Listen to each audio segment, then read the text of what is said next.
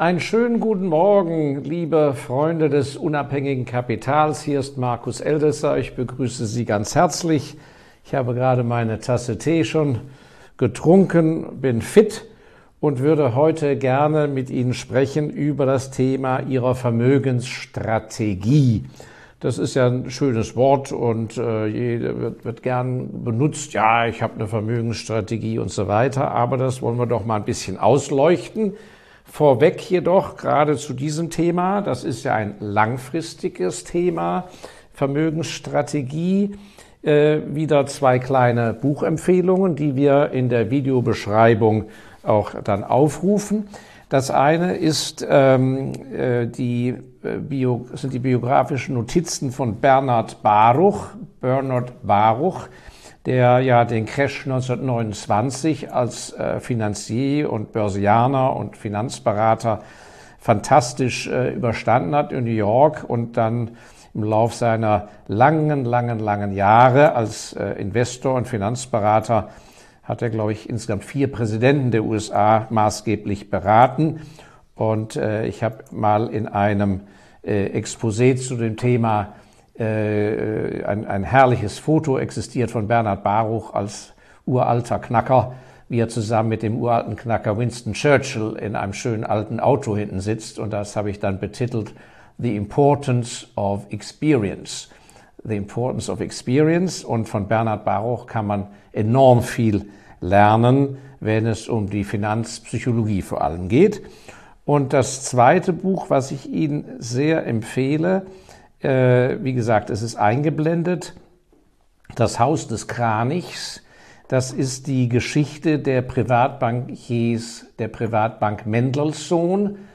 Die Mendelssohns, äh, Nachfahren äh, von dem berühmten Komponisten Mendelssohns Bartholdy, ähm, waren vor dem Ersten Weltkrieg äh, lange Zeit, auch davor, maßgebliche berühmte Bankiers äh, ich würde sagen, auf ein, in Berlin, äh, ich würde sagen, auf einer Ebene damals mit den Rothschilds. Und es ist eben sehr typisch für unsere Zeit, dass Dinge, die vor einem Weltkrieg liegen oder lagen, dass die einfach in der Versenkung verschwunden sind. Nicht? Also das ist äh, von daher sehr zu empfehlen, Dinge aufzugreifen, die vom Mainstream einfach so untergemangelt werden, warum auch immer. Und äh, von den Mendelssohns, da können Sie nochmal ein Gespür bekommen, wie eine wirkliche Privatbank wirklich tickt oder ticken sollte. Und da habe ich viel gelernt. Bernhard Baruch und auf Deutsch das Buch über Bankhaus Mendelssohn sehr zu empfehlen, wie immer für die, die Langeweile haben und mal gern das Buch, äh, die Nase in ein Buch auch stecken wollen. So, zum Thema Vermögensstruktur, das führt ja dazu über. Ähm, in der Zeit nun, wo Sie keine Zinsen mehr bekommen oder Negativzins zahlen müssen, werden viele von Ihnen überhaupt erstmal auf dieses Thema, ja, wie steht es überhaupt um meine Vermögensstruktur? Wo habe ich was? Äh, wie viel? Wovon? Bin ich da in der Diversifikation meiner Risiken breit aufgestellt, zu eng, zu lastig, alles in einem Land, alles in einer Währung und so weiter und so fort.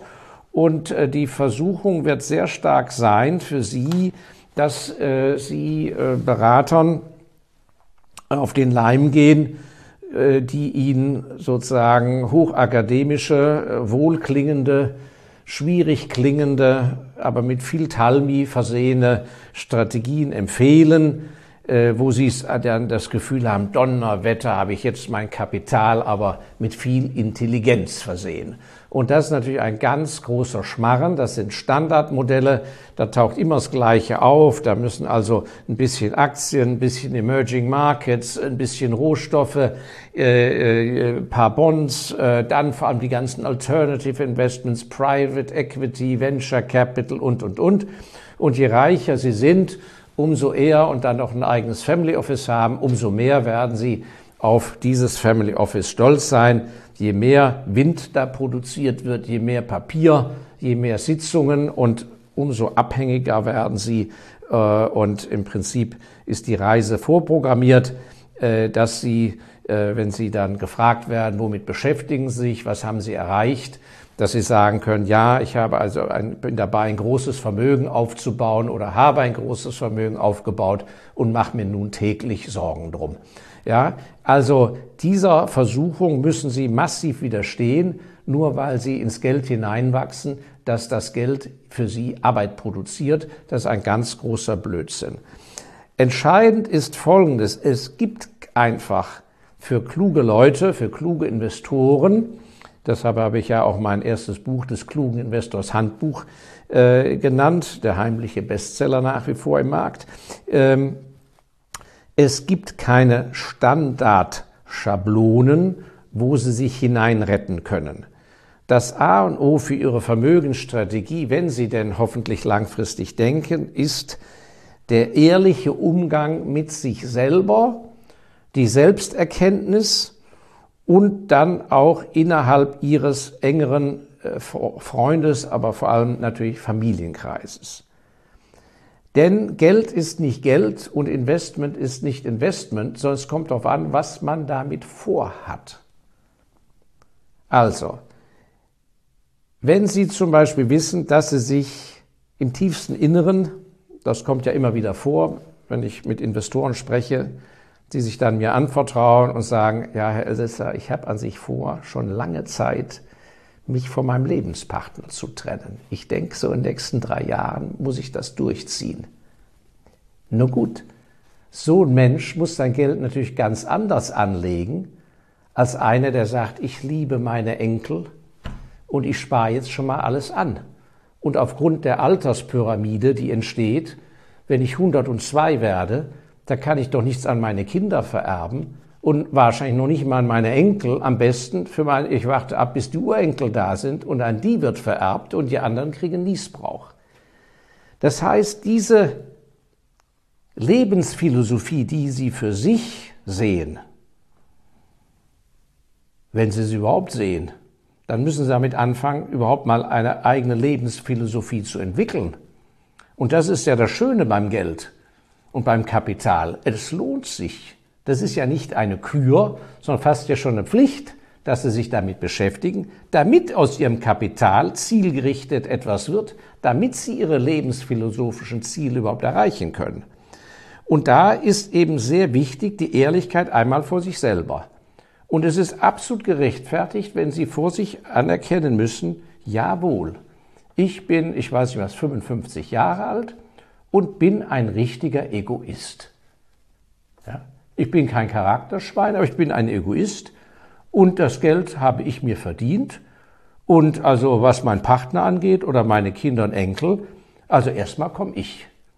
Und ich erinnere mich noch sehr gut, vor sehr vielen Jahren hatte ich einen, oder habe ich immer noch, einen Bekannten oder einen Freund, der hatte damals fünf recht junge Kinder und zog dann vom Bauernhof, wo die Kinder sich putzwohl, munter gefühlt haben mit ihrer Lederhose und dreckigen Gummistiefeln, zog der in eine Penthouse-Wohnung, in eine große Metropole in Westeuropa, ich erwähne ja keine Namen und keine Städte, zog der in eine Penthouse-Wohnung. Und da habe ich gedacht, sag mal, hast du noch alle Tassen im Schrank?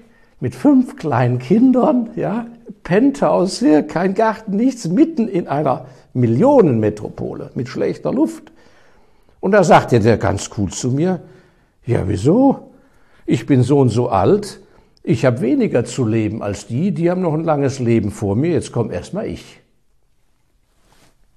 Nun, die Kinder haben sich diesen Vater ja nicht ausgesucht, aber der Mann ist wer ist, der war wenigstens ehrlich und hat klar gesagt, so bin ich. Das heißt, so ein Mensch muss seine Vermögensanlage, auch seine Immobilien dann entsprechend so auch aufziehen. Ja?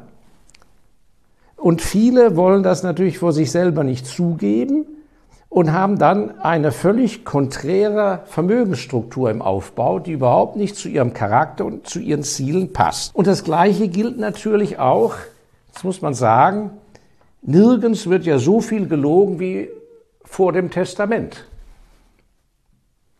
Weil das ist ja die einzige Möglichkeit, die Leute zu bescheißen, ohne rot zu werden und ohne vorgeführt zu werden.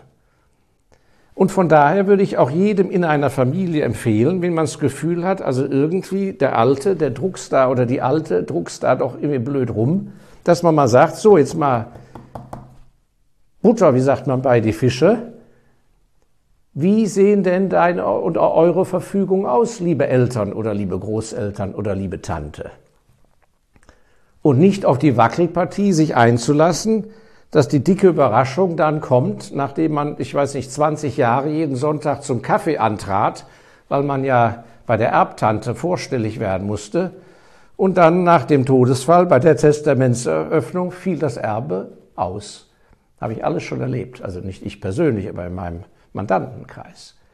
Also, ich empfehle sehr in einer Familie, jeder soll sich, der Vererbende, der Erbende, der ins Vermögen hineinwachsende, der Glückspilz, der im Lotto gewonnen hat, der Glückspilz, der zur rechten Zeit einen Haufen Geld für seine Firma bekommt, der Glückspilz, der mit 500.000 Euro Abfindung nach Hause geschickt wird, mit 60 Jahren, mit 58 Jahren, sich ein klares Bild zu machen über die Zielsetzung.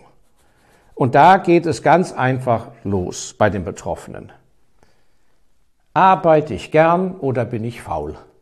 Ja, das ist alles keine Wertung, aber das sind die Grundentscheidungen, die Sie treffen müssen. Das ist für Ihre Geldanlage entscheidend. Wenn ich gerne arbeite, dann kann ich ja noch ewig, also bis zum 75. Lebensjahr, ja, manch, in manchen Bereichen bis zum 80. Lebensjahr noch Geld verdienen. Ich kann in Beiräten sitzen, ich kann Senior Consultant sein, ich kann jungen Leuten im Joint Venture, im, äh, vielmehr im Venture Capital helfen und so weiter und habe ganz klar vor, ich bleibe eh tätig, ich verdiene immer irgendwie was Geld. Dann kann ich mein Kapital ja ganz anders anlegen, weil ich es ja gar nicht für Einkünfte anzapfen muss.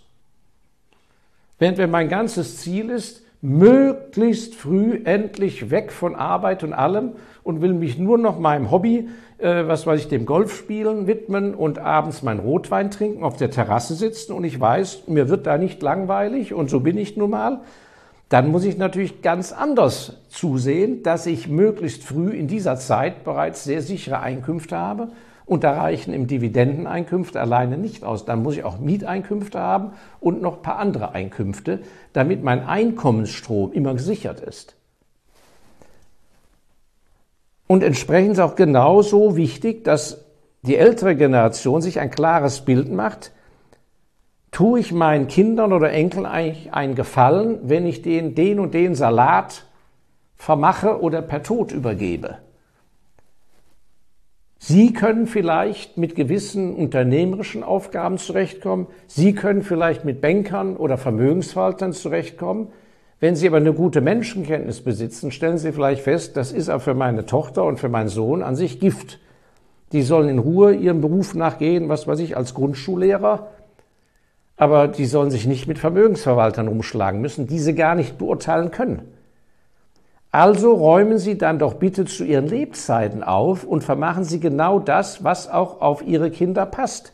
Wenn da einer in einer guten Lage ist, neben seinem Job her Privatwohnung vermietete, mit, zusammen mit einer netten Hausverwalterin zu verwalten, und zwar vor der Haustüre, dann nützt es doch nichts, dass vielleicht ein Investment in Riga oder in Honolulu wirtschaftlich klüger wäre.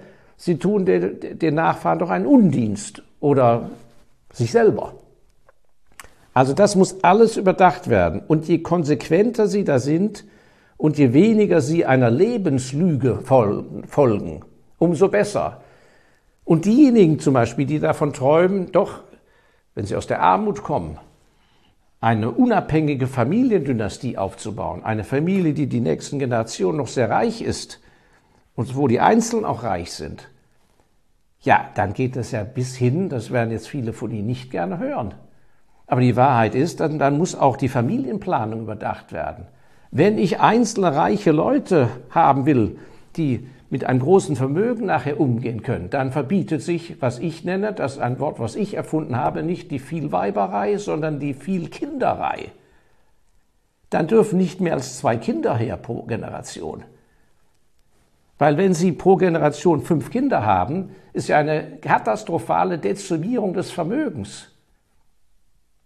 Also, das ist jetzt etwa etwas äh, provokativ und für viele von Ihnen werden sagen, das geht mich ja hier alles gar nichts an, was der Elsässer da verzapft. Ich möchte Ihnen aber nur mal das Spektrum aufzeigen, warum bei so vielen von Ihnen es hinten und vorne nicht stimmt. Sie gehen nach links schon mal im, im Einkaufskorb in die richtige Richtung, aber aus der Papiertüte rechts, da tropft es unten raus. Es muss in sich schlüssig sein.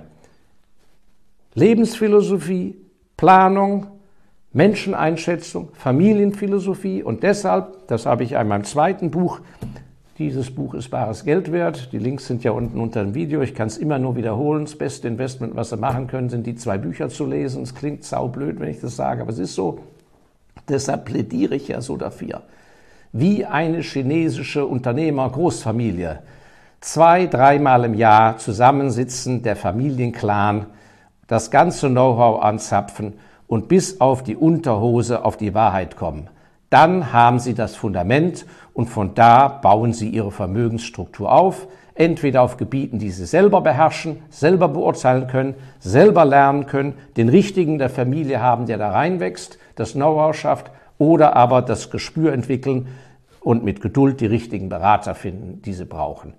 Und dann kann ich nur eins sagen, ist Ihre Familie auf Dauer und Sie auch unabhängig. Und darum geht's. Wer unabhängig sein will, unabhängig von Regierungsveränderungen, von Zeitgeist, hat das, hat beste Chancen, aber nur, wenn er wirklich komplett ausgeschlafen, ehrlich seine Hausaufgaben macht. Dieses Video hat mir jetzt richtig Spaß gemacht. Hoffe, dass Sie bis zum Ende zugehört haben. Vielen herzlichen Dank. Bitte weiter den Abonnement-Knopf drücken. Bleiben wir in Kontakt. Bis zum nächsten Freitag. Tschüss, Ihr Markus Elsässer.